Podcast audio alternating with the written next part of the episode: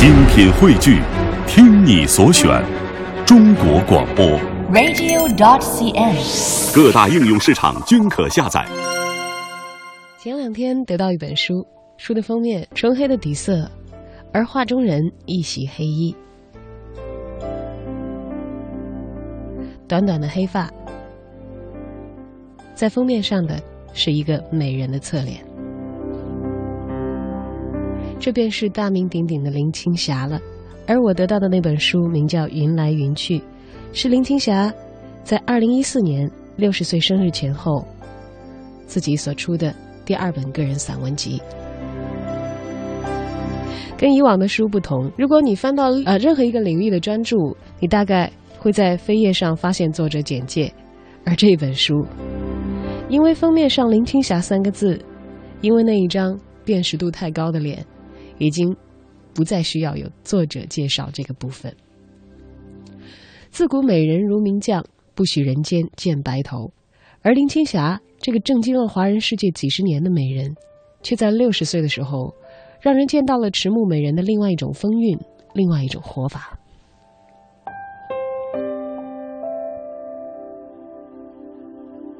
有人说她是台湾的一个传奇，而传奇如果与美人相连，迟暮总是很多人所不忍看见的。走过一轮甲子，时间带来了脸上的皱纹，却也带来了珍贵的经历，打磨出更加动人的灵魂。今夜，让我们共同翻开这本书，一起夜读林青霞。头顶着琼瑶剧第一美女、台湾第一美女、东南亚第一美女等种种光环。用二十年的青春上演一场镜花水月般的痴恋之后，林美人依然从无望的苦情戏中抽身，在一九九四年嫁给了据说身家几十亿的香港制衣大王邢李元。婚后，她迅速退出娱乐圈，结婚育女，回归家庭。近年来还转向写作，寻找自我。如果翻开林青霞的新书，就知道她受窗外的影响实在很大。一九七二年的电影《窗外》是琼瑶作品改编成电影的第一部，也是十七岁的林青霞踏入娱乐圈的处女作。那年的夏天，林青霞高中刚刚毕业，小姑娘一米六八的标准个头，却清瘦的还不到四十五公斤。她在西门町至少碰到过四次星探，但是少女林青霞从来没有带着“我是美人”的自觉登场。最初跟同学一道去试镜窗外，只是想演同学甲乙，而得知被选做了女主角，她的第一反应还是怎么可能呢？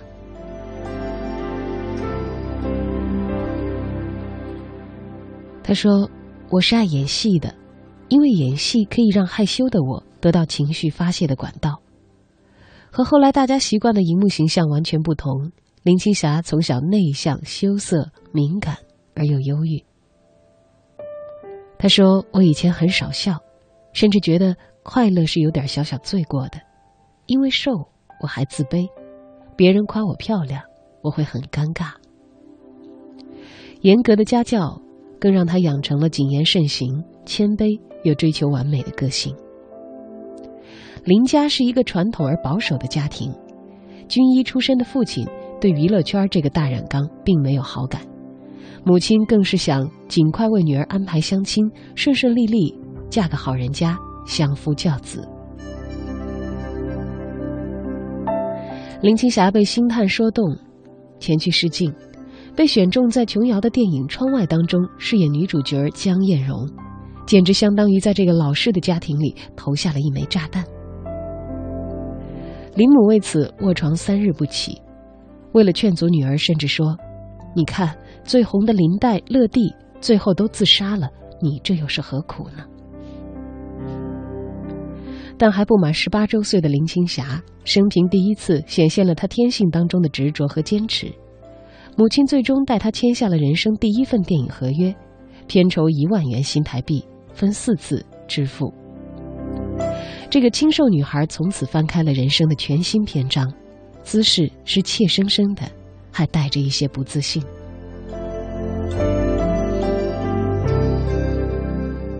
一段不被接受的师生恋挑战保守时代的禁忌。窗外本身已经满足了一切大红的条件却因为版权的问题而无法在台湾上映。幸好第二年他又成功的出演了刘家昌执导的云飘飘这才一炮而红在影坛树立起清纯玉女的形象。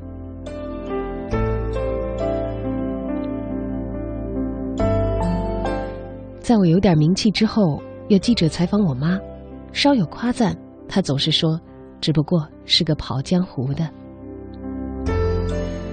窗外不仅仅是林青霞的荧幕处女作，她的电影岁月和爱情故事也都在这里开始改变。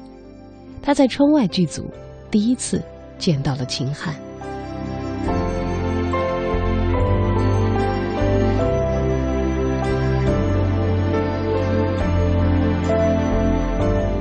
秦汉生于一九四六年，比林青霞要大出八岁，也比林青霞早出道好几年。早年坎坷的经历使他看起来英俊当中还有着一种独特的沧桑和坚毅，并且这个男人还有一双会放电的眼睛，相当具备杀伤力。林青霞首次拍电影不免生疏拘谨，无论是在表演上还是生活上，秦汉对林青霞都非常照顾。多年之后，林青霞回顾感情，说她一直喜欢成熟型的男人，无论从年龄还是经历上来说，秦汉都正中她的萌点。但当时秦汉已经结婚生子，两人的绯闻传出之后，在当年相对保守的社会上，同样掀起了轩然大波。秦汉的妻子邵乔英曾经致电怒骂林青霞破坏家庭。林青霞在电话的那一头一直默不作声，最后终于长叹一声说：“好了，我保证不破坏你们的幸福。”就是，他约我，我也不见他了。一九七七年，这个标志性的年份，二秦一林首度在琼瑶制作的《我是一片云》当中相逢，琼瑶一手造就了林青霞和秦汉、秦祥林一统言情剧的时代。也促成了一林二秦纠结不清的惊世之恋。一部谈情说爱的电影拍下来，林青霞又受到了秦汉炙热的追求。基于对邵乔英的承诺，她曾经躲避秦汉五年之久，但是终于因为秦汉的执着追求，她心软了。林青霞和秦汉长达二十年的爱情长跑序幕终于拉开。而这时，秦祥林离婚，狂追林青霞，双秦把林青霞包围着，他难以抉择，又因深爱着有妇之夫秦汉而饱受社会压力。一九七九年岁末，林青霞放弃了如日中天的事业，逃情美国夏威夷，甚至还传出服食安眠药过量的负面新闻。多年之后。林青霞说起一生当中最不漂亮的时期，她说：“那时候情绪坏透了，完全不想见跟电影有关的人，工作压力太大，感情也无处抒发，我快要疯了。”秦祥林追到美国向林青霞求婚，当年二十五岁的他打电话问秦汉：“我要不要嫁给他？”秦汉怒气勃发，在电话里撂下狠话：“随便你吧。”于是林青霞和秦祥林就此订了婚。这一份别扭的婚约持续了四年。一九八四年六月，林青霞提出解除婚约。从窗里窗外，到云来云去，林青霞写的虽然都是身边的琐碎小事、亲朋好友，可是只要你在那些文章里细细梳理一下。你马上可以看到一个令人眩晕的无比豪华的朋友圈。这是一个多么奢侈的阵容！他逝去的朋友里，粒粒都是巨星：邓丽君、张国荣、三毛、黄沾。他身边的朋友无一不是此刻在文艺界叱咤风云的名角大腕儿：龙应台、张颐和、董桥、马家辉、杨凡、张淑平、李安。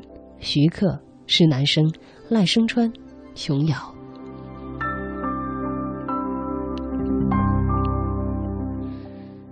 在这些年里，他和他们相互呼应，共同创造了一个处于不败之地的林青霞。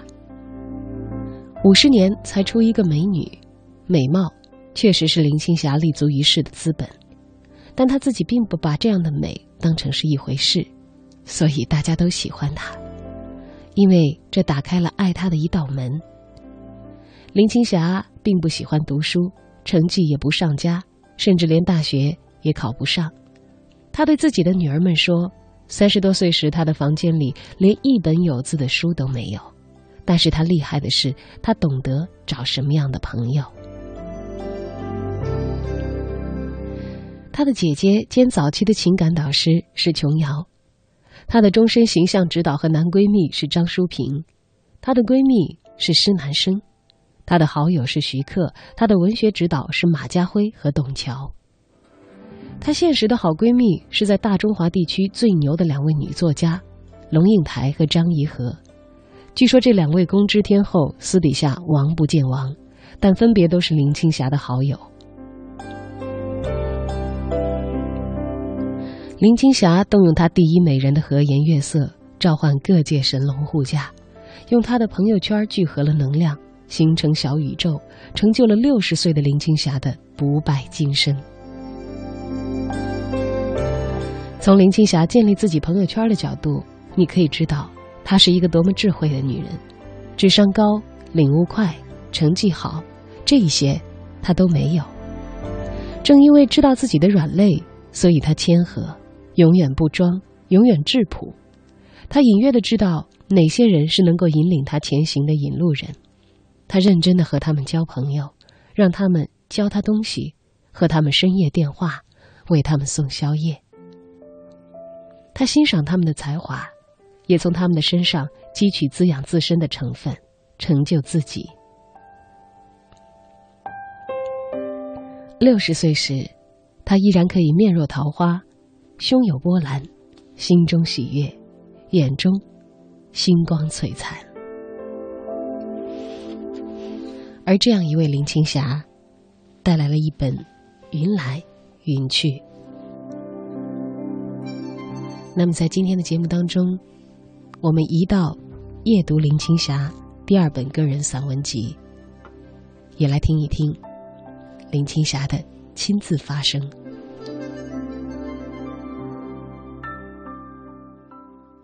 窗外的风景，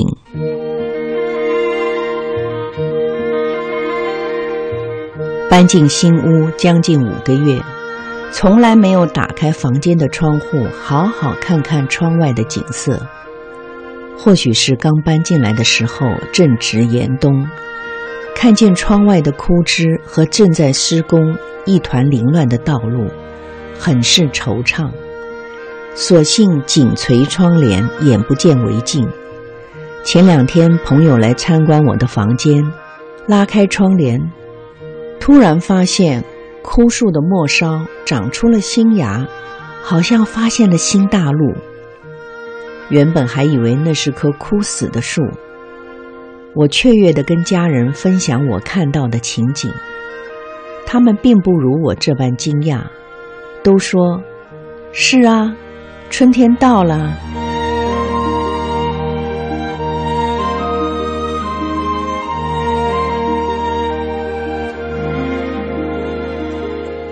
是啊，春天到了，新芽绽放。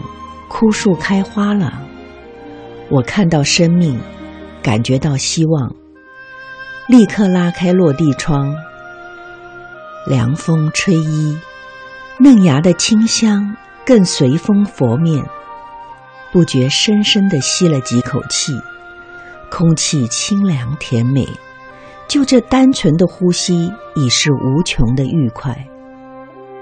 窗外的景色无时无刻不在变化，那青青的小树叶从树梢慢慢往树干方向延伸，越来越密，越来越密，几乎布满了枝头，好像一顶大花伞。风吹树摇，小鸟们也飞上了枝头，偶尔看到一辆红色货车从枝叶的缝隙中穿过。树后修建的路面本来杂乱无章，现已接近完工，清理得干干净净。那条公路宽大弯曲，看起来像在大自然的景色中画上一个大 S。将来通车的话，看着各种款式、各种颜色的车子从我窗前划过，窗外的风景将会变得更有深、有色、有动感。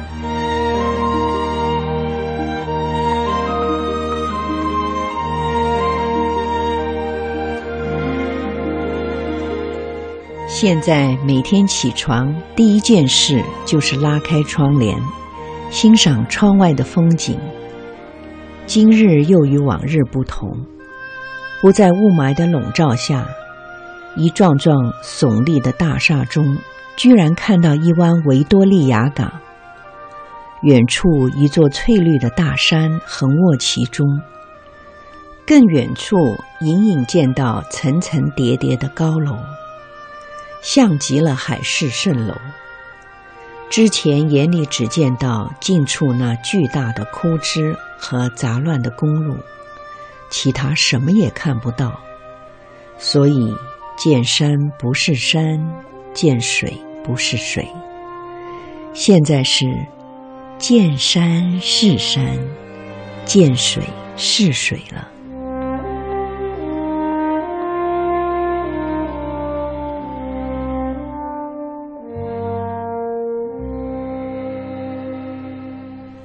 原来心念一转，豁然开朗。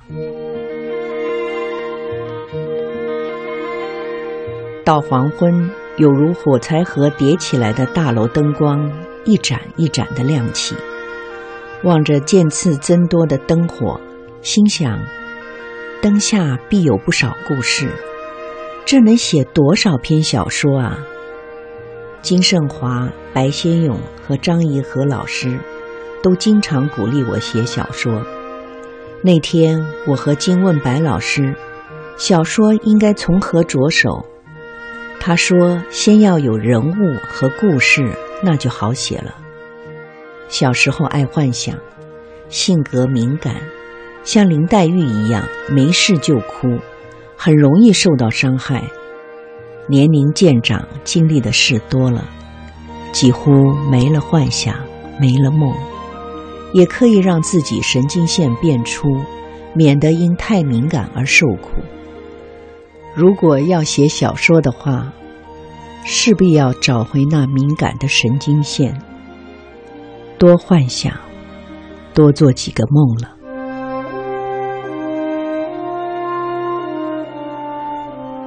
以前有人访问我，来世投胎想变成什么？我说：“做一只会唱歌的小鸟，看着窗外鸟儿们吱吱喳喳，快乐地穿梭在满布嫩叶的枝芽上，只稍一停又飞走了。小翅膀上下飞快地舞动，身子笔直地往前冲，飞得又快又远，转瞬间就隐没在眼前的景色里。”他们快乐的鸟语，是否向窗里人传递春的信息呢？夜幕低垂，太阳已去，橙黄的月亮高挂在树梢上，无风无雨，仿佛一切都静止了。张爱玲婚约上那四个字“岁月静好”，浮现在我脑中。桌上时钟的秒针在耳边滴答滴答滴答。今夜，让我们一起夜读林青霞。九九零后或者更晚生人，在屏幕上见到林青霞的时间应该是不多。这个传奇一样的美人，当得起“绝代风华”四个字。而如今的小年轻们，却也有人会问林青霞到底是谁了吧？在二零一四年，这个曾经的台湾第一美女、东南亚第一美女，在六十岁生日之际大宴宾朋。流出的照片让喜欢她的人不禁赞叹：即便她已经六十岁了，却还是让人叹息于她美貌的那样一位美人。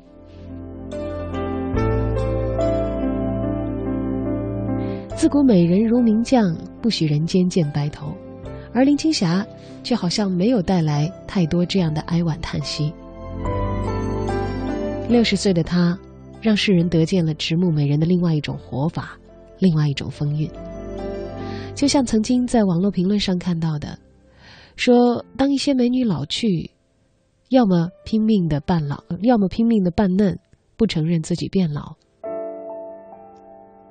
要么深居简出，不太让其他人看到已经不再具备青春容颜的他们韶华之后的模样，而林青霞却这两者都不是。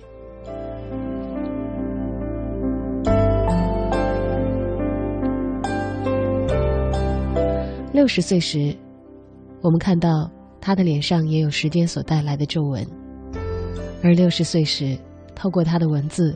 我们却也可以领悟他的经历所带来的对于他人生的打磨。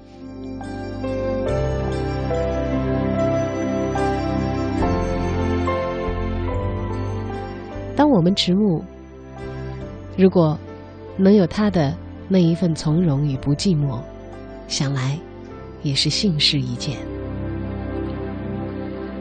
今晚和小昭一起夜读林青霞。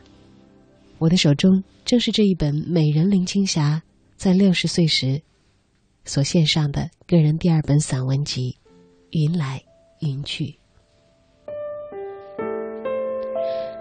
在这本书中，通过一篇一篇小文，他追忆了很多在他的生命当中出现过的过客，深深浅浅，有大明星，也有也许你不太记得的人。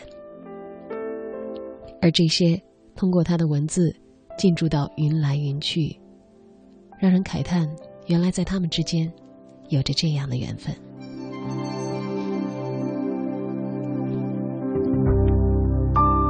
接下来你将听到的这篇文章，名叫《忆》。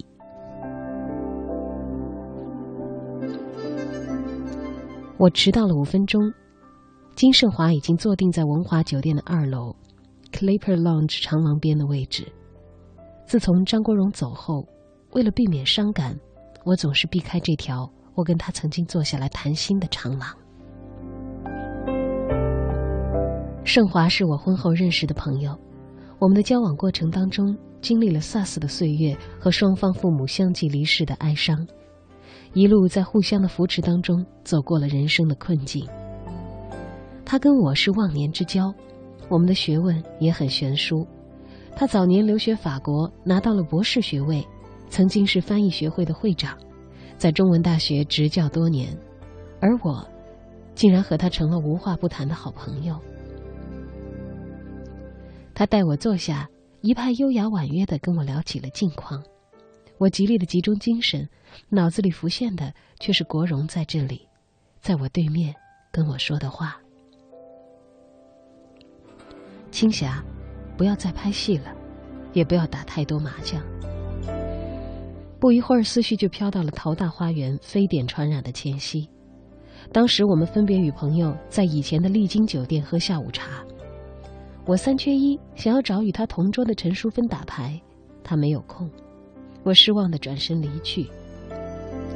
这时，身后一个清脆的声音叫住我：“青霞。”是国荣。他说。我跟你打，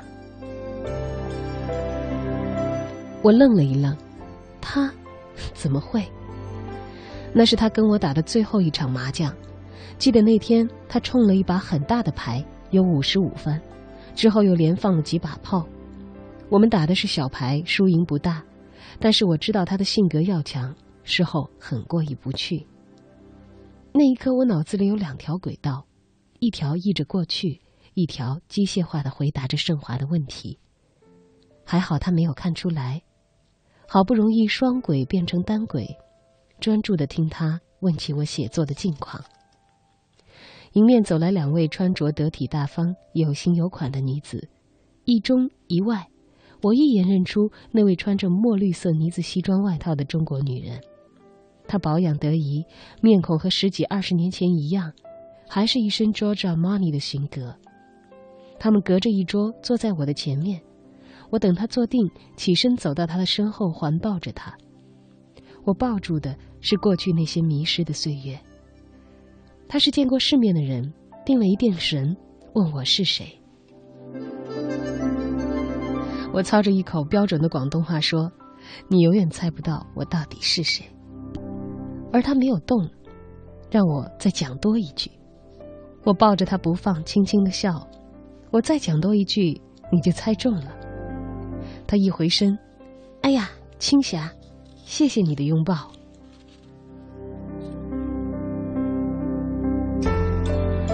盛华喜欢听我说故事，经常我们聊完天儿，就是我下一篇文章的开始。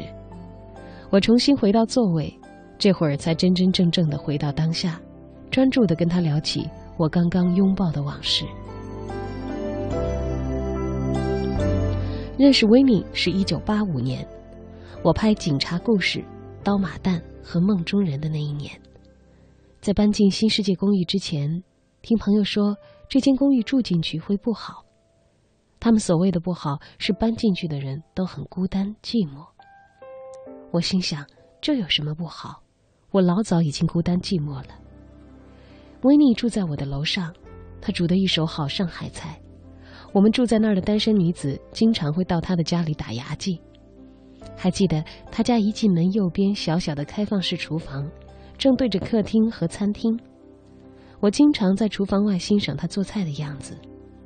只见他轻轻松松的抓盐、倒酱油、炒菜，在那个小方块里，就像是在跳华尔兹。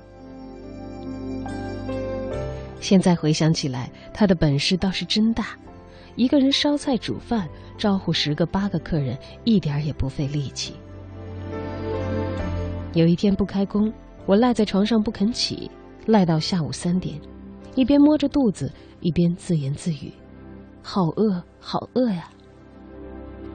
后来实在饿得受不了，起床戴上特大的太阳镜，到楼下的新世界商场里头吃面。当我正在挑起碗里的面条，张大嘴吃的时候，迎面来了一群人，前呼后拥的。走在前面的是邓丽君，她见到我，惊奇的问：“你一个人啊？”我很不好意思的笑了笑。心想，他们见到我这样的一个画面，一定觉得很可笑。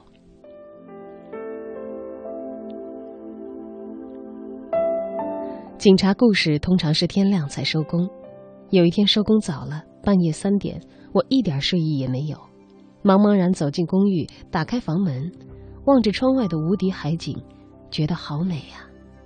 这就是东方之珠，香港。心想，我应该开心的欣赏这美丽的景色，可是我一点也开心不起来。这样璀璨的夜景让我感觉到更是孤单，心里一阵酸楚，突然之间嚎啕大哭起来。待我停住哭声，拨了一个电话给张淑平，淑平问我：“你哭了？”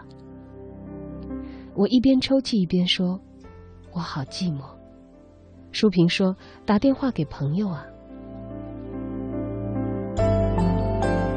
拍《刀马旦》之前，徐克为了让演员进入角色，提议大家一起围读剧本。正好我们三个女主角叶倩文和钟楚红都住在新世界大厦。我们先到前面两个女主角家里去读剧本，最后到我家。一进门，叶倩文就找吃的，打开冰箱，空空如也。厨房里面也没有零食，他难以置信的问我：“你们家怎么什么吃的都没有啊？”我倒是从来没有想过这个问题，一下子让他给问住了。过了一会儿，不知道谁踢到了地上的空罐头，又是一阵惊讶：“你这是干什么用的？”我心想：“干嘛那么大惊小怪？天花板漏水，这是接水用的。”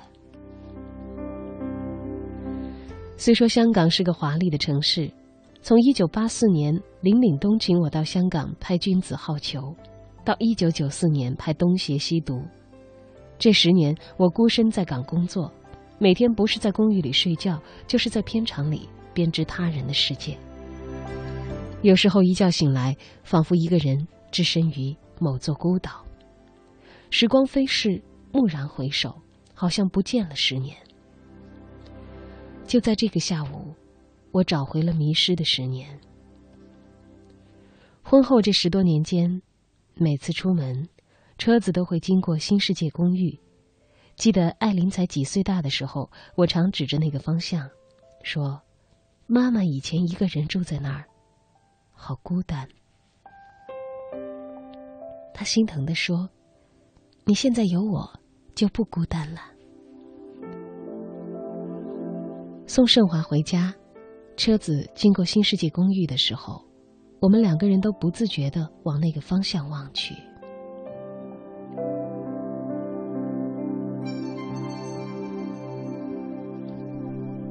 二零一一年十二月二十七日。I am what I am，我永远都爱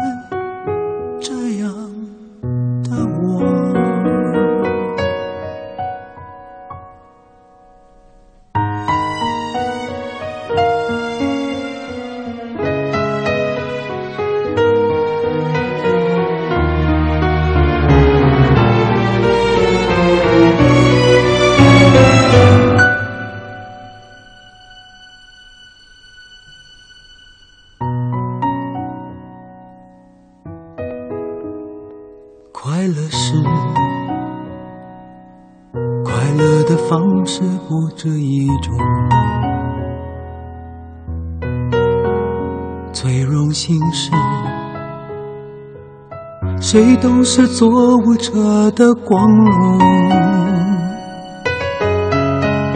不用闪躲，为我喜欢的生活而活，不用粉墨。就站在光明的角落，我就是我，是颜色不一样的烟火，天空海阔，要做最坚强的泡沫，我喜欢我。让蔷薇开出一种结果，孤独的山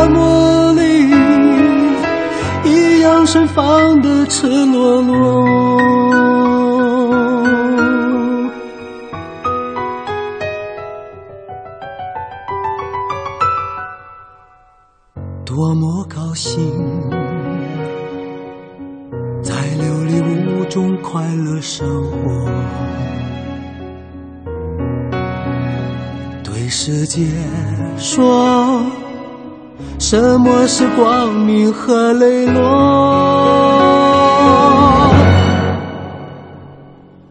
我就是我。是颜色不一样的烟火天空海阔，要做最坚强的泡沫。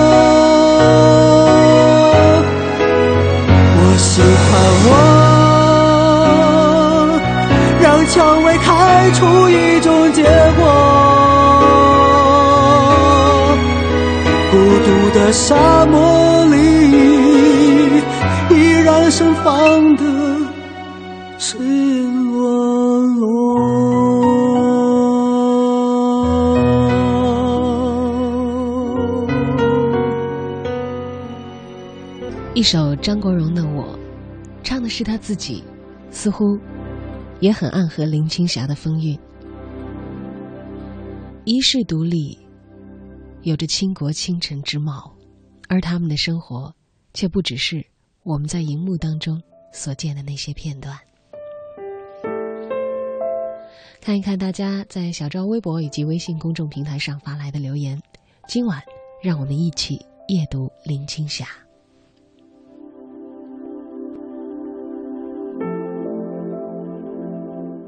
这位朋友在留言当中说：“林青霞，美人依旧。她曾经自己在微博中讲，历尽人生的甜酸苦辣、生死离别，接受了这些人生必经的过程，心境渐能平和。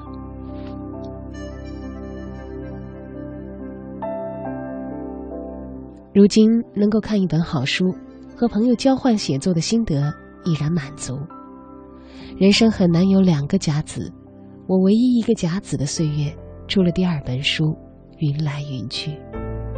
当时给自己的一份礼物，也跟大家分享我这一甲子的人事情。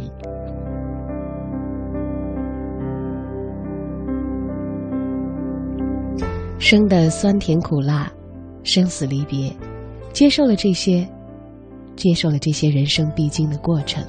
心境渐能平和。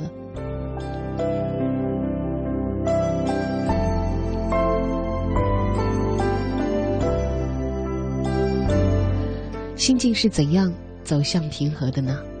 在这本书里，他所经历的片段，我们也可透过文字窥见。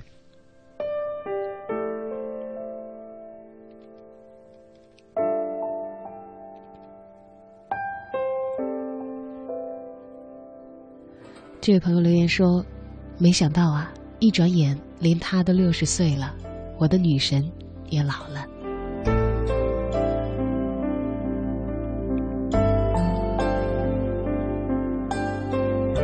其实，在一九九四年嫁作邢家妇的林青霞退出影坛开始，就很少听闻她的踪迹。关心她的人。似乎停留在了某个特定的时代，或者因为他的淡出演艺圈，让喜欢他的粉丝其实不那么容易触及关于他的人生的消息，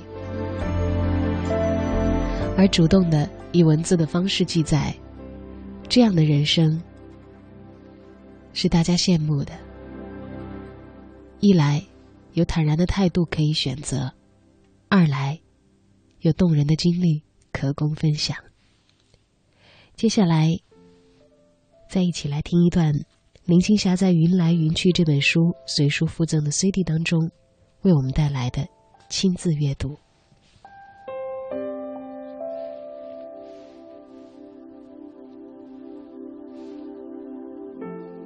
邂逅。俄罗斯的普希金博物馆收藏了许多世界上难得一见的名画。听说是俄罗斯十月革命前，许多富豪在画家还没有出名以前买的，有毕加索、梵高、塞尚、马蒂斯、雷诺瓦、莫内、高更，稀罕的让蒋勋老师啧啧称奇。蒋老师讲画家的生平，讲画里的人物，讲画好在哪里？讲画家当时的心境，张张画都有故事。我最欣赏的一幅是毕加索画的一张男子画像，那是一九零一年间画的，正是他的蓝色时期。画里蓝色背景前，一个穿蓝色高领同色外套的男子。左手托腮，右手扶着大啤酒杯，两侧头发垂到耳际，消瘦的脸上两道剑眉，细长的尖鼻子，翘嘴唇，兜下巴。他那忧郁的眼神特别吸引我的目光。画中的男子和毕加索是最好的朋友。他是作家，那时两人在巴黎都很穷困潦倒。他们同时爱上一个女孩，最后女孩跟了毕加索，而作家年纪轻轻就自杀身亡了。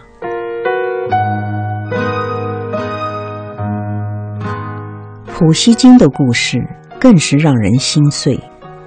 他是俄罗斯最著名的文学家和伟大的诗人，生于一七九九年，死于一八三七年。他太太是有名的美女，有一位法国军官追求她，普希金就要跟他决斗。决斗前在咖啡馆里喝咖啡，他的好朋友劝他不要去，他不听。喝完那杯咖啡，就拿着枪夺门而出。结果普希金中枪，两日后去世。那家咖啡馆在圣彼得堡，我们大队在那儿吃午饭。进门的右手边就是普希金的蜡像，当年用的那把枪还在那儿。在俄罗斯参观了许多华丽的皇宫。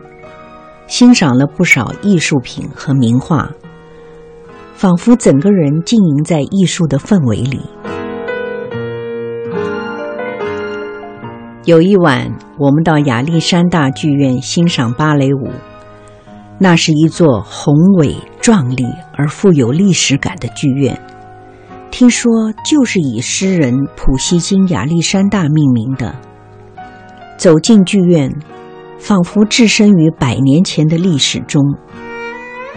我顺着右手边那铺着红地毯的楼梯往上看，楼梯顶端有一名男子，穿着一套黑西装，里面衬衫雪白，瘦瘦的身影，静静地坐在那儿。他那乌黑齐耳的卷发遮住了三分之一的脸，留着短短的胡渣。气质不凡，活脱脱一个艺术家。我跟朋友开玩笑说：“你看，上面坐着个大文豪。”朋友笑着说：“嗯，气质很好。”我坐在位子上，见他从舞台前面的方向走来，我的眼睛跟着他转，心里有许多惊叹号。开场前。他站在走道上和朋友说笑，他神态自若，笑得灿烂。我忍不住拿出手机按了几下快门。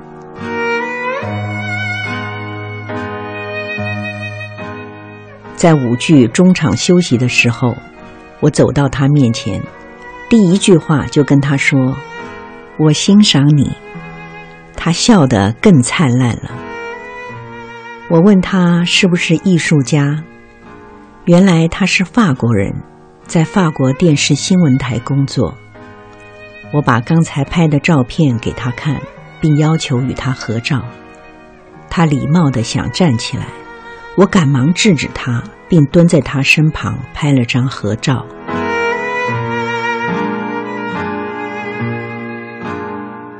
散场后，我经过他的位置。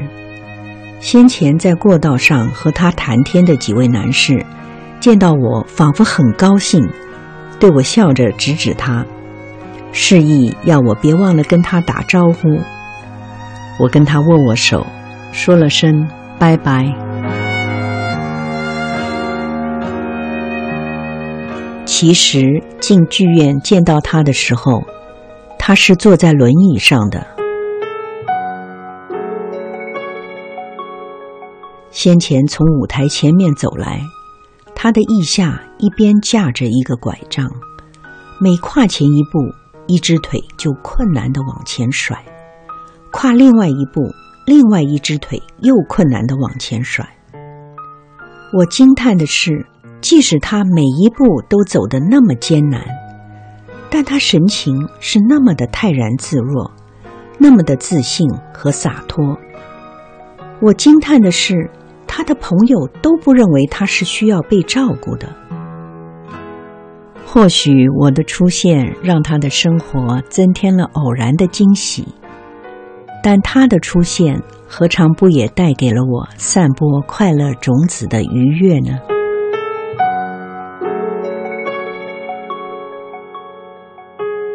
二零一三年六月的俄罗斯文化之旅，邂逅的三位男子。令我深深的动容。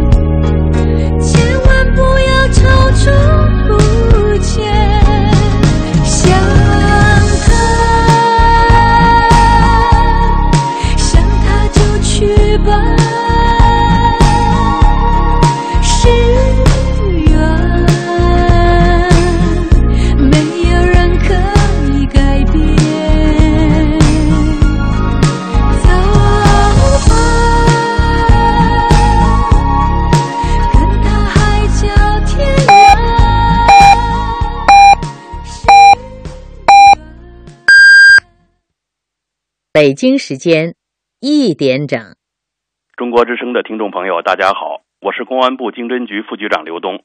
老年人啊，是各类诈骗的主要受害群体，遇到大额支出和投资时，最好能和子女商量一下。子女呢，也要多给父母亲讲解资金使用渠道和风险，避免老人家上当受骗。爱于心，见于行。中国之声公益报时。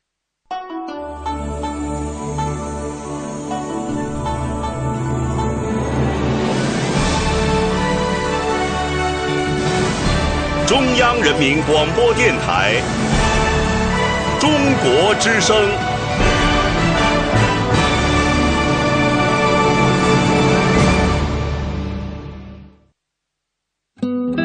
岁月在电波中流淌，人生在音乐中升华。每天午夜时分，千里共良宵，与您共赴心灵之约。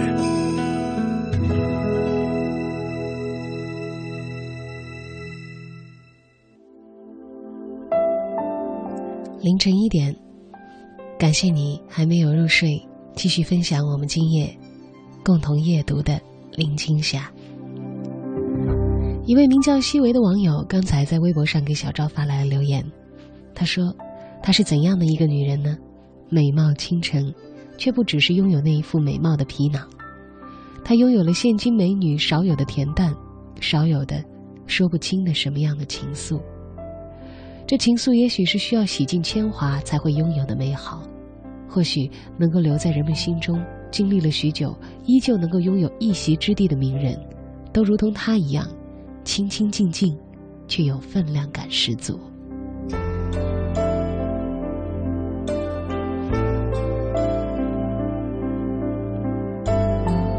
年轻时漂亮，这样的人不少。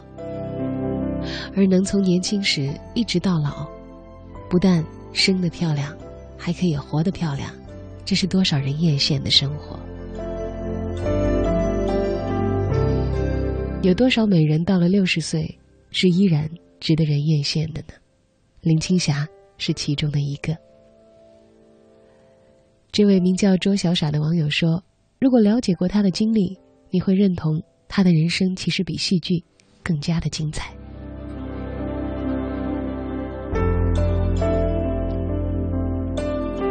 走过一轮甲子的人生，享受过万千宠爱。他是曾经的东方不败。他曾经凭借着十几岁清纯的容颜，就震动了整个台湾，继而俘获了一整个亚洲的心。这位名叫浪子的朋友在留言中说：“那些年曾经追过的女明星，林青霞是让我去读武侠小说的一个，让我知道女人也能够演男人戏，让我回忆起来的港台片。我第一次看过的港台武侠片，当时历历在目。岁月依旧，而那些年的港台明星，有人留下，也有人离去。”而关于那些离去的巨星，巨星，其中除了刚才在头一个小时分享的文章里所提及的张国荣，也有一位台湾传奇邓丽君。林青霞与邓丽君的一段交往，成文在此书《云来云去》当中，成为一个独立的篇章，名叫《印象》，邓丽君。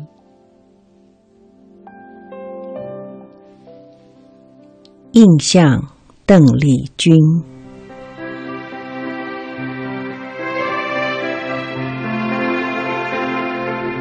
一九九四年，我结婚当天，多想把手上捧着的香槟色花球抛给他，因为我认为他是最适当的人选。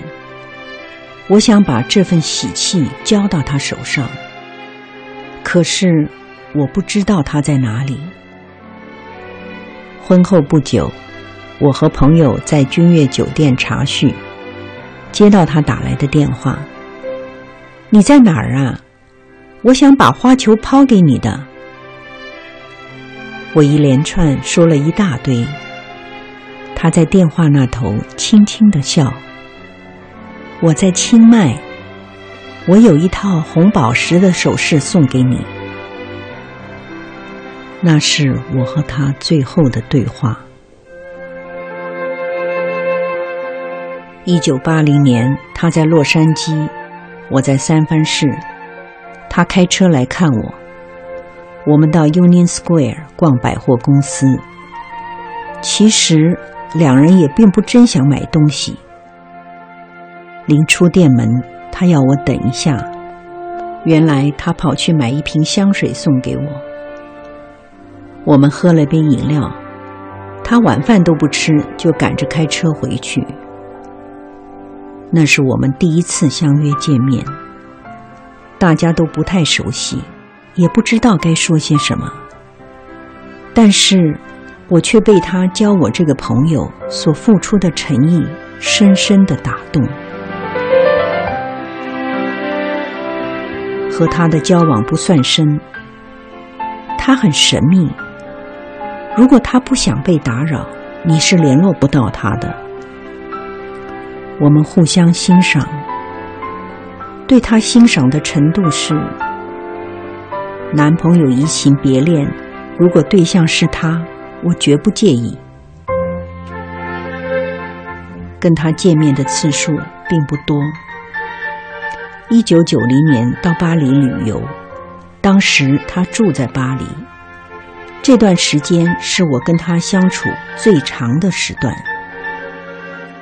因为身在巴黎，没有名气的包袱，我们都很自在地显出自己的真性情。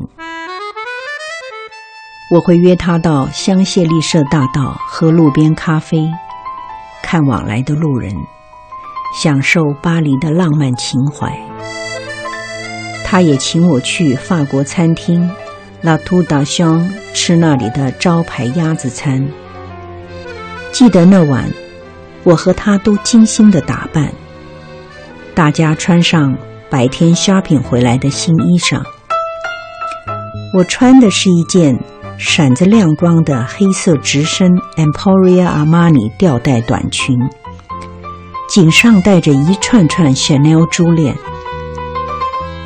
她穿的那件及膝小礼服，虽然是一身黑，但服装款式和布料层次分明。下摆是蕾丝打褶裙，腰系黑缎带，特点是。上身黑雪方点缀着许多同色绣花小圆点，若隐若现的。最让我惊讶的是，他信心十足的里面什么都不穿。我则整晚都没敢朝他胸前正面直望。我们走进餐厅，还没坐定，就听到背后盘子刀叉当啷当啷跌落一地的声音。我想，这适应一定为他的不小心而感到懊恼万分。他却忍不住窃笑：“你看，那小男生看到我们惊艳的碗盘都拿不稳了。”有几次在餐厅吃饭，听到钢琴师演奏美妙的音乐，他会亲自送上一杯香槟酒，然后对他赞美几句。他对所有服务他的人都彬彬有礼，口袋里总是装满一两百法郎纸钞，随时做小费用。我见他给的次数太多，换一些五十的给他，他坚决不收。有次在车上，他拿出一盒卡带放给我听，里面有他重新录唱的三首成名曲。原来那段时间他在英国学声乐，他很认真地跟我解释如何运用舌头、喉咙和丹田的唱法，令歌声更圆润。对于没有音乐细胞的我，虽然听不懂，也分辨不出和之前的歌有什么不同，但对他追求完美和精益求精的精神深感敬佩。有一天到他家吃午饭，车子停在大厦的地下室停车场，那里空无一人。经过几个回廊，也冷冷清清。走出电梯，进入那坐落于巴黎高尚住宅区的公寓。一进门，大厅中间一张圆木桌，地上彩色拼花大理石。天花好像有盏水晶灯。那天吃的是清淡的白色炒米粉。照顾他的是一名中国女佣。我一直以来的梦想就是在巴黎有个小公寓。他在巴黎这所公寓比我的梦想更加完美。可是，我感受到的却是孤寂。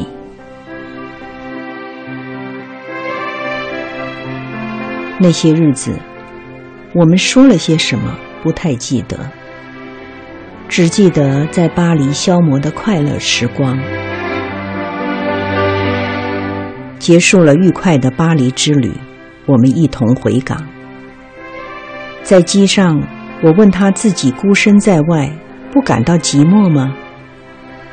他说：“算命的说，他命中注定要离乡别井。”这样对他比较好。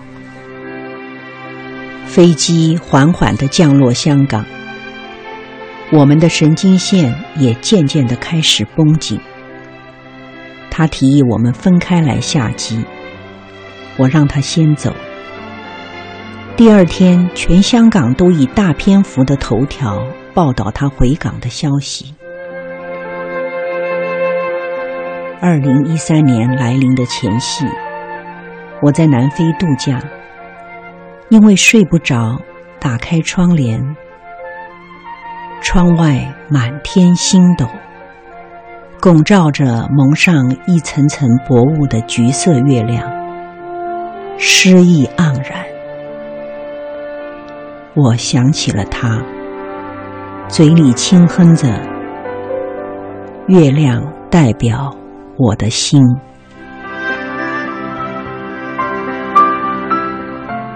他突然的离去，我怅然若失，总觉得我们之间的情谊不该就这样结束了。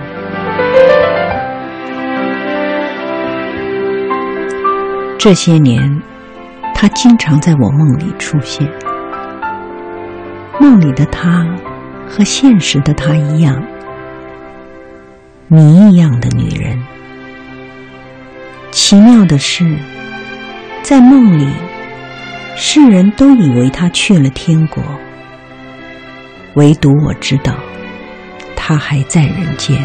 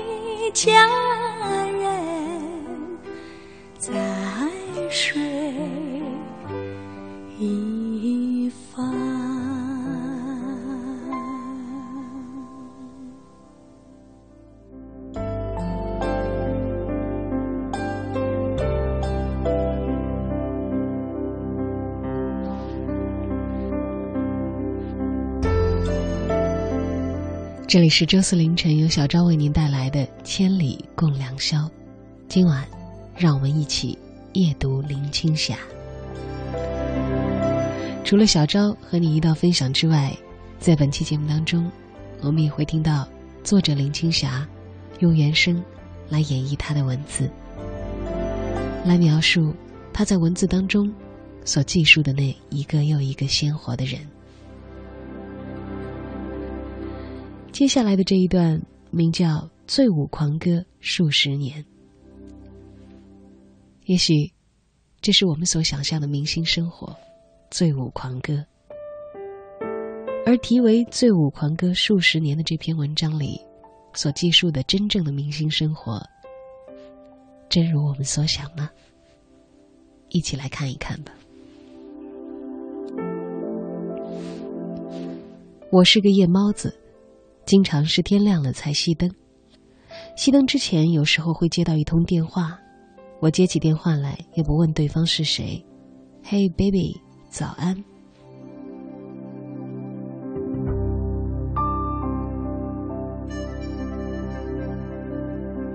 对方一定是一个轻柔的男生，Hey baby，晚安。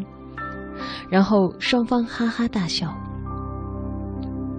这是我和他的暗语，这个暗语代表的多重的意思：好玩、好笑、生气、快乐、可说的、不可说的，都随着说话语气的转变，用这个做暗号。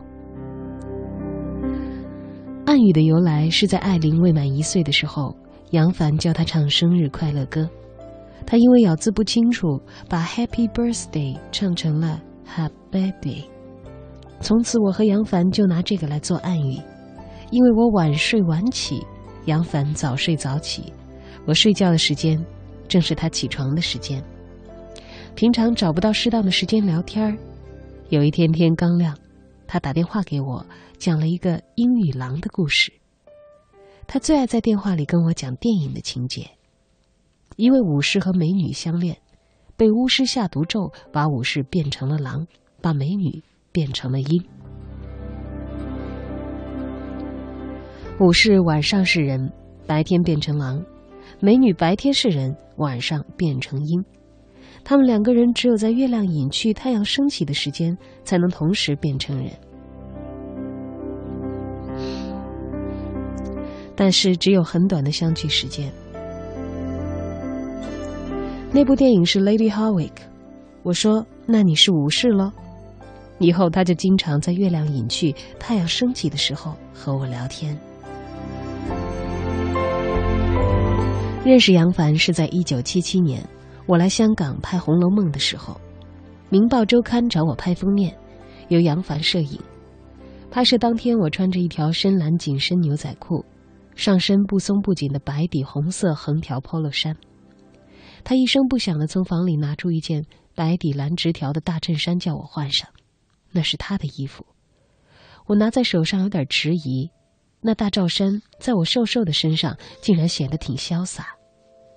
于是我眯起眼睛，迎着风扇，一头长发随风飞扬。杨凡顺着音乐节拍，轻盈的按着快门，他总是有本事让拍者感到轻松又自然。二零一一年，我写作出书的时候。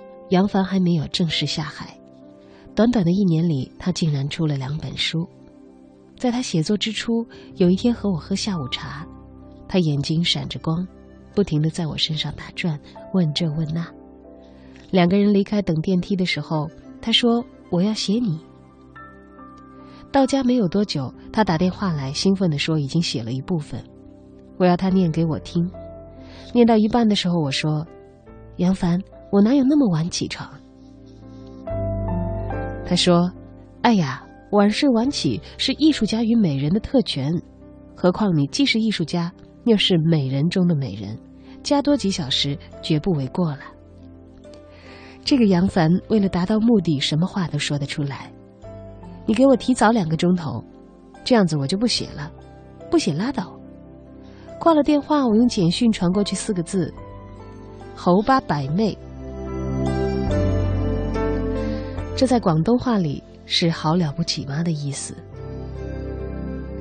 第二天，我和女儿去欧洲度假，到了巴黎，接到他的电话，说《苹果日报》副刊《苹果树下》星期日会刊登他写我的那篇文章。你怎么没让我先看过？龙应台说的，文章里有涉及他人的话，应该先让那人过目，征求他同意才好。来不及了啦！我拨个电话给董桥，说：“董桥，你帮我看看杨凡那篇文章，告诉我这个朋友还值不值得交？”很好啊，没问题，他很有才情。我和杨凡就像童心未泯的孩子。两个人有时吵吵闹闹，很快又和好如初。杨凡是个有心人，知道我开始看书了，就送我一个放书本的木架子，让我看书的时候不用手持着厚重的书本。知道我想写作了，就送我厚厚的稿纸。他说：“我知道你还有很多话想要说，你就透过这些小方块，把它写出来吧。”欧洲回来看了他写我的那一篇《今夜星光灿烂》。反而被他最后的一段所打动。那一段里，他写的是他自己，回顾我的一生，不学无术，凭着自己的小聪明闯荡江湖，适逢幸运博得名利，花甲之年本应罢手颐享天年，然而因缘际遇，把握机会，将自己的经历做个回忆。因为性格刚烈自私，事处不多，如此长篇道来，只希望读者看到。走过的路和交往的友人情谊，得到某些启示，还真是有着曹雪芹的 feel。其实杨凡才是真正的有话要说，他一生传奇。透过杨凡时间和花月月眠，一篇一篇动人有趣的故事，除了描绘出许多不为人知的名人轶事，也把自己璀璨的一生勾勒得有声有色。杨凡对画很有鉴赏力，手上的每一张画都价值连城。十五年前，他送了几幅画给法国博物馆，只记得有一幅是张大千的六英尺的青绿泼彩《湘夫人》，还有一幅是明朝画家唐寅的《抱琴归去图》，其他的我就不记得了，但肯定张张都是精品。法国政府颁发骑士奖章给他，我刚好在巴黎旅游，就留多几天去出席盛会。他穿着一套深色丝绒西装，胸口配上红宝石胸针，内衬粉紫的衬衫，领口打着丝绒的领结，活脱脱是一个小王子。在法国总统宣读杨凡对法国文化上的贡献时，我眼看着眼前的景象，心想：这个总统一定没有想到，眼前这位小王子。几十年前，因为在香榭丽舍大道上跳中国的民族舞蹈，被法国警察抓去关了一夜的事。最近，杨凡卖了几幅画，变身成为亿万富翁。他打电话跟我说：“有一件事你听了一定很高兴。”我以为他要告诉我他的画卖了多少钱。我听了真的很高兴，说：“我不拍戏了，恭喜你啊，杨凡。”从此不用为你操心了。他倒真的说到做到，收拾行囊到处旅游，过着闲云野鹤的生活。这会儿他正在巴黎给一周刊写文章。我在电话里对他说了许多赞美的话，说他能够真正的做到潇洒两个字，简直可以媲美庄子。他被我夸得正不知道说什么好。他说：“不过你有一个缺点。”他屏住呼吸，我连珠炮似的说：“记仇。”你真够狠的，就因为我怪你未经我同意，把我、你和法国总统颁发骑士奖章的拍的照片刊登在苏富比的拍卖书上，放在你的新书《花月月眠》里，谁的照片都有，就是没有我的。说完，我们两个哈哈哈哈笑个不停。他说：“青霞，你一定要把这一段给写下来。”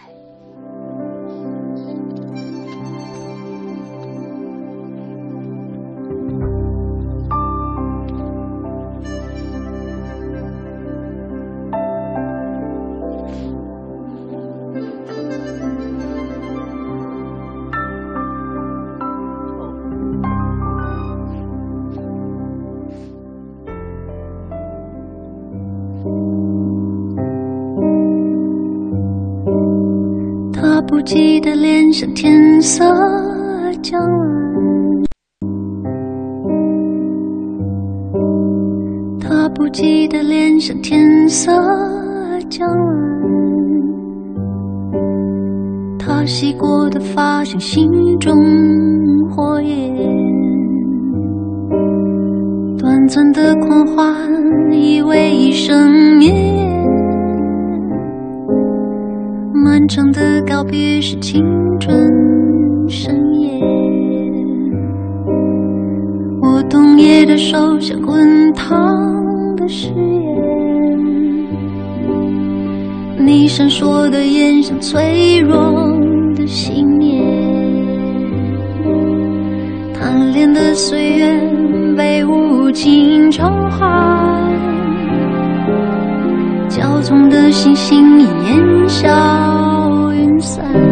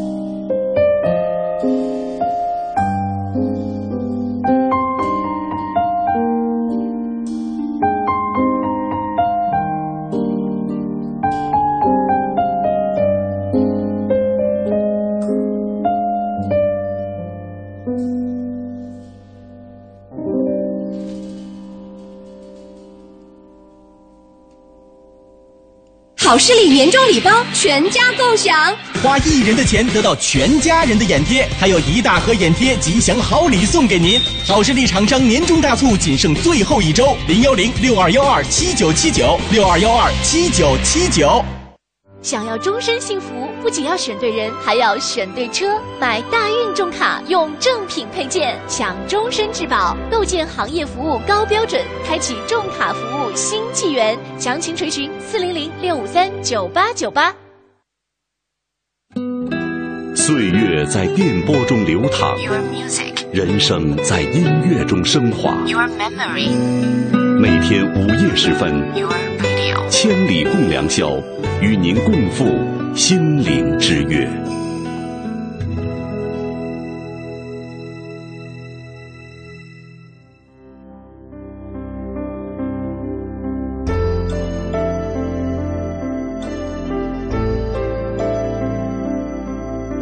时间继续流淌，今夜我们继续来读林青霞。虽然有朋友在微博的留言当中对小昭说，林青霞似乎她的散文没有她留下的影像带给我的感动实在，而我想，即便这些文字不够灵动，它之所以能够让人想要有阅读的冲动和希望，源于它来自于林青霞，来自于。曾经用容颜和青春给我们留下惊叹的那一代美人。浪子在留言中说：“岁月如歌，人生依旧。红粉胭脂能装点容颜，却抹不去岁月所留下的痕迹。江湖岁月，江湖老。虽然不懂江湖，但江湖有人；虽然不在江湖，但江湖有传说。”冲出江湖，回归世俗，依旧是女神。上天的眷顾，没有留下岁月的痕迹是假，而没有带走不老的神话，却是真。这便是林青霞了吧？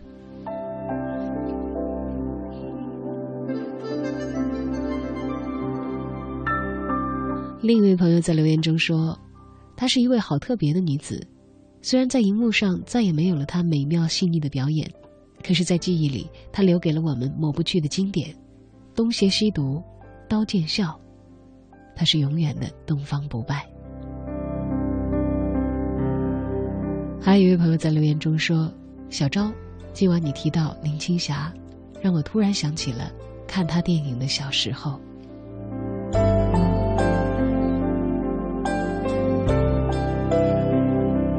自古美人如名将，不许人间见白头。”可是还好，在经过了一轮甲子之后，我们所见到的六十岁的林青霞，并没有让当年痴迷她的人们感叹红颜已老。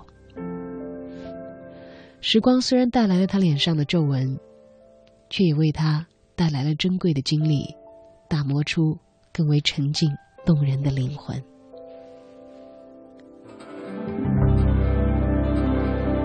云来云去》这本书。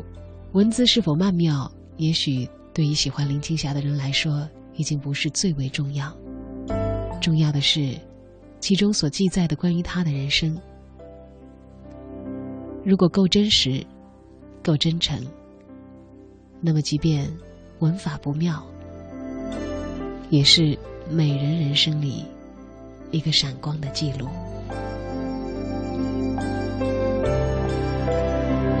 如果我们写一本书，会在六十岁时写谁呢？无外乎也会写那些我们所遇到的人，我们所经过的事。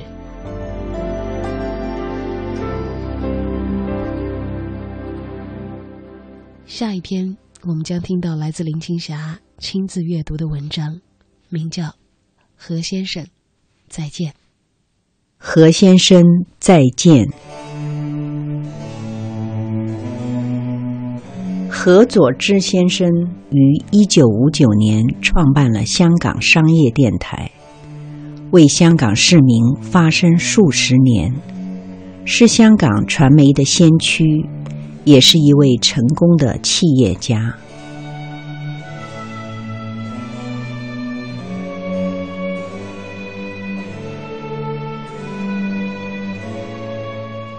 去年有幸与何佐之先生一同到日本旅游，见识到这样一位具有品味和绅士风度的特殊人物。二零一三年旧历新年期间，施南生约我跟何先生、于真一起到东京旅游。起初很讶异，以他九十四岁高龄，竟然愿意舟居劳顿到寒冷的日本度假。见了他才知道我的顾虑是多余的。我们第一餐是在一间二楼餐厅吃韩国烤肉，虽然他带了两名护士小姐，但我看到他是自己爬上楼梯的，没有轮椅，不用人扶。护士小姐说，这趟她坚持不要坐轮椅，因为过年我每次敬他酒。必定以四个字的祝贺词：龙马精神，心想事成，身体健康，万事如意，逗他开心。而他总是微笑的双手举杯，并真诚的望着我，才饮酒。他耳聪目明，谈笑风生，吃的比我们多，喝的也比我们多。饭后，我发现他竟然自己静静的到柜台把账给付了。何先生对吃很有研究。这个旅程每天午餐和晚餐都是他事先交代并预定好的，每餐都有特色，都色香味俱全，配上他特地从香港带去的红酒。平时对吃不讲究的我，跟他一起吃饭才知道什么叫美味佳肴。那真是一趟完美的飨宴之旅。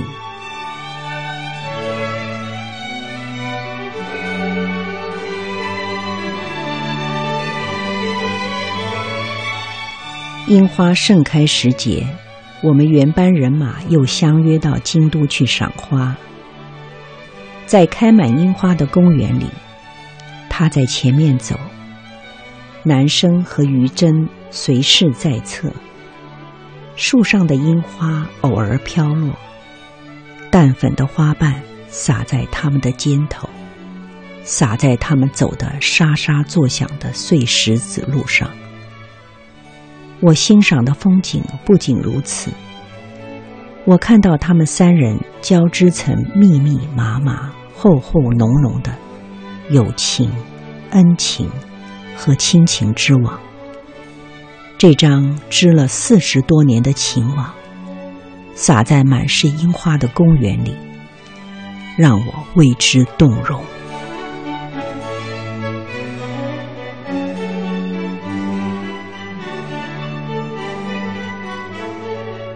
赏完樱花，在开回酒店的车程中，何先生请司机在一家小店门前停下。他要亲自下车买一样小礼物送给他心仪的女友，那是日本最好的面油纸。他真是我见过最有绅士风度和最懂得疼惜身边女人的男士。记得十多年前何太太还在世的时候，我在施南生家的饭局中与他们见过面。何太中风之后脾气不是很好，何先生总是很有耐心、很小心、很乐意的呵护他。在他身上，我见到的是珍惜。他珍惜生命，珍惜他所爱的人。在他身上，我看到岁月累积的智慧，学到即使九十四岁。都可以不老。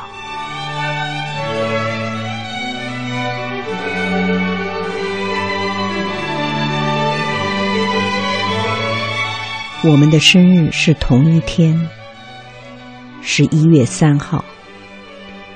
他九十五岁生日那天，于真精心为他设计了一个 surprise party，约了一班他喜欢的朋友。到半岛酒店二楼酒吧为他庆贺，大家在那儿唱歌、跳舞、说吉祥话，令他高兴。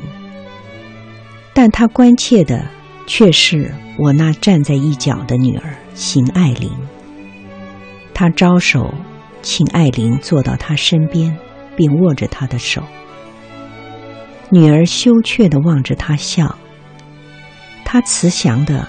和女儿对望，那真挚的眼神，是整晚最温馨的画面。那晚最后一个镜头是何先生的道别，他在前面走，我和男生于真走在后面送他。他进了电梯转身挥手。我们目送他直到电梯门关上。这也是我见他的最后一个画面。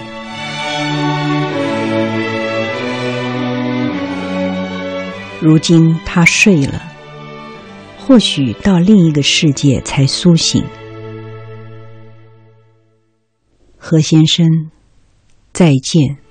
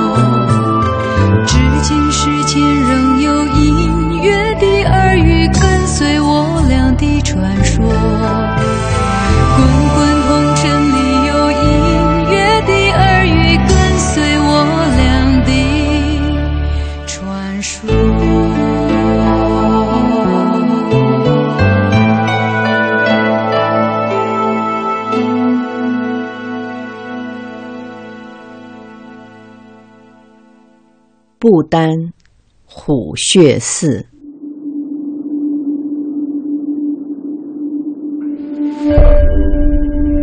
听人说，到了不丹，如果不去虎穴寺朝圣，等于没有到过不丹。虎穴寺建于一六九二年，坐落在帕罗山谷中三千英尺高的悬崖峭壁上，是不丹国内最神圣的佛教寺庙。传说，公元八世纪时，莲花生大师曾经骑虎飞过此地，并在一个洞穴中冥想修行三个月，征服了占据山头的山神鬼怪。这就是虎穴寺名称的由来。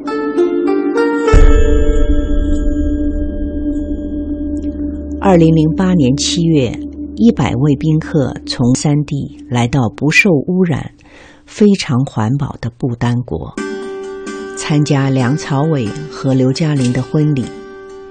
我、小秘书和狄龙、陶敏明夫妇早两天到，在饭局中约了叶童和他的夫婿陈国熙一起去登虎穴寺。车子经过的路途中，几乎到哪儿都能看到滚滚河流，像煮开的水一样在翻腾，让我感受到充沛的生命力。偶尔见到徒步于山间的居民，男的身穿垂到小腿的长袍，衣襟交叉叠起，领子和袖口雪白，腰上系着宽布带，黑色过膝长袜配超大码黑色皮鞋。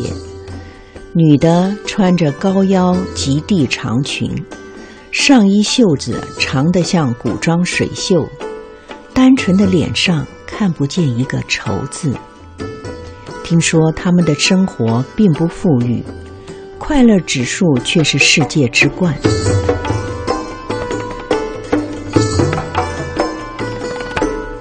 从山脚下骑马上山，山路窄而崎岖。我们战战兢兢，生怕马儿走不稳掉进悬崖。这六匹还真是仕途老马，路再弯也拐得过，地上石头再大也摔不倒。我骑在前面，身后的龙哥一路上不放心地提点爱妻：“敏明啊，抓紧缰绳！敏明啊，身子坐直！”艾米直说：“我这匹马鞍这样子，身子没法坐得直。”我回头望望，只见叶童面带微笑，悠闲地欣赏四周的风景，真美。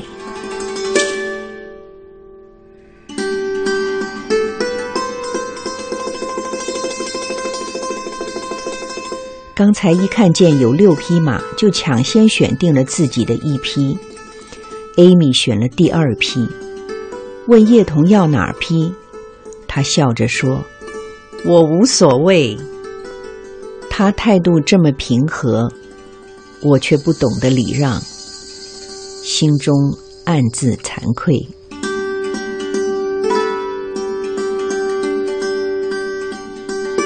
大约走了十分钟。这才定下心来欣赏四周的景色。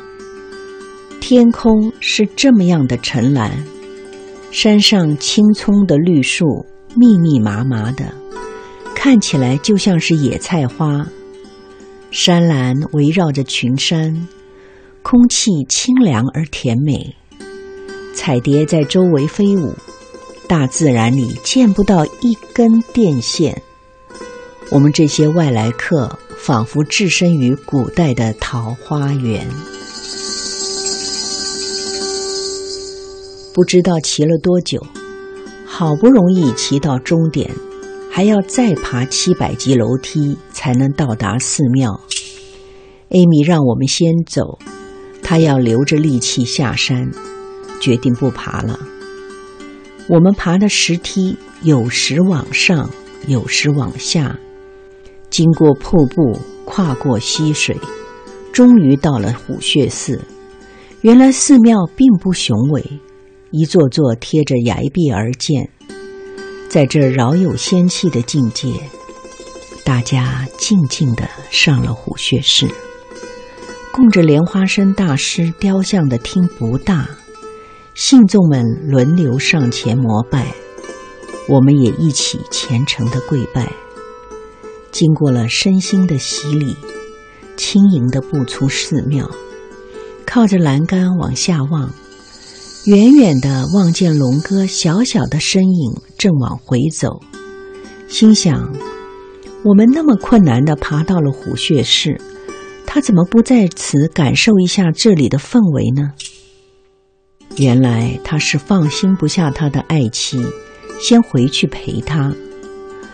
我回想这一路走来的所见、所闻，突然有所感悟。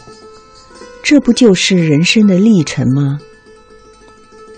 当你到达了目的地，到达了最高峰，总有下山的时候。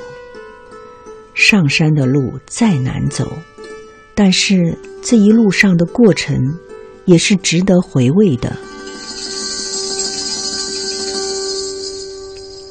下山了，也开始下雨了。一下雨，土地泥泞不堪，就更难行走了。大家互相照应，小心慢走。扑通一声，小秘书还是滑了一大跤。他一身污泥，笑嘻嘻地说：“嗯，没关系，没关系，还好是我。”大家看他没什么大碍，也都开怀的笑了起来。雨下得更大了，简直是倾盆大雨。还好山腰有些亭子可以躲雨，大家坐在那儿等雨停。少年听雨歌楼上，红烛昏罗帐。壮年听雨客舟中，江阔云低，断雁叫西风。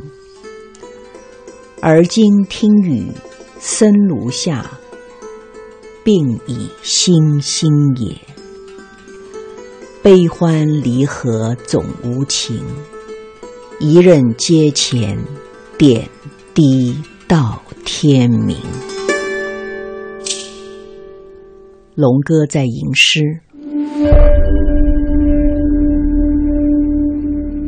对着雨景，对着大山，对着远处的虎穴寺，谁还舍得说话？我想，大家都在咀嚼龙哥诗里的意境。这是宋词讲节的听雨。这何尝不是我内心的写照？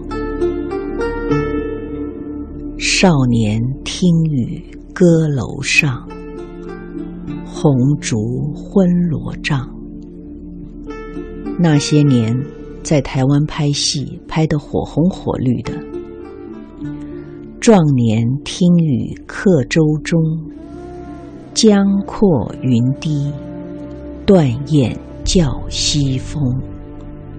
而立之年，孤身在香港拍戏，一待就是十年。曾经试过独自守着窗儿，对着美丽绚烂的夜景，寂寞的哭泣。而今听雨声如下，病已星星也。悲欢离合总无情。一任阶前，点滴到天明。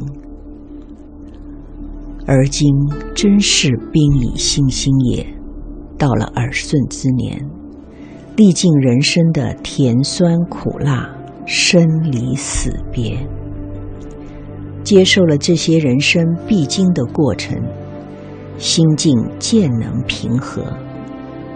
如今能够看本好书。与朋友交换写作心得，已然满足。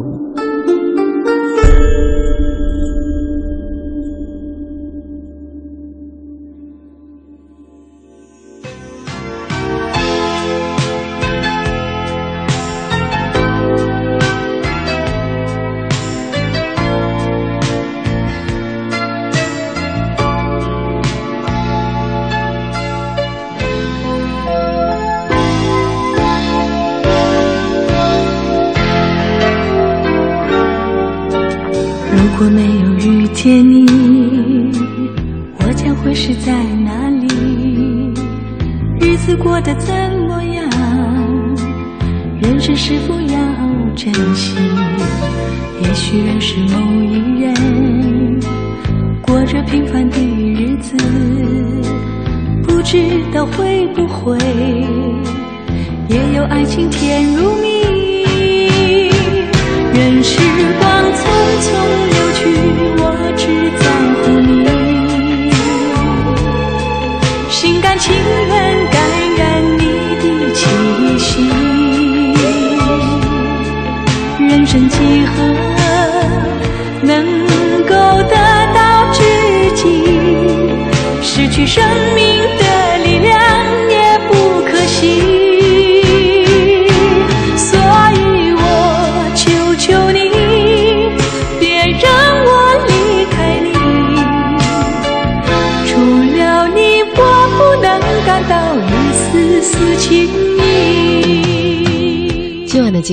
接近尾声，今晚的夜读也将就此终了。一位朋友在节目一开始的时候问了小昭一个问题，说：“女人要怎样才算不辜负这一生呢？”我想每个人都会有不同的答案，只要内心觉得不辜负，就不算辜负吧。毕竟我们有支配每个人属于自己生命的权利。而在节目临结束之前，一位网友在留言当中说：“虽然我们很难想象，对于一个年过花甲的女人而言，生命到底意味着什么，也不会懂得她究竟该怎么选择只属于她的生活方式。过分注重青春容颜，还是只注重未来的另一种可以去梦想的生活？”今晚做这一期节目，并不只是追忆一个旧时的明星所带给我们的曾经感动，而是像这位朋友所说，我觉得其实，在林青霞的身上，我们都可以学习一些，不要注重年龄，因为未来的梦想，对于敢想敢做的女人而言，也是一笔珍贵的财富。除了你，我不能感到一丝丝情意。好了，感谢你今晚的倾听和陪伴。这里是周四凌晨，由小昭为您带来的《千里共良宵》，祝每一个未眠的人晚安。心甘情愿感染你的气息。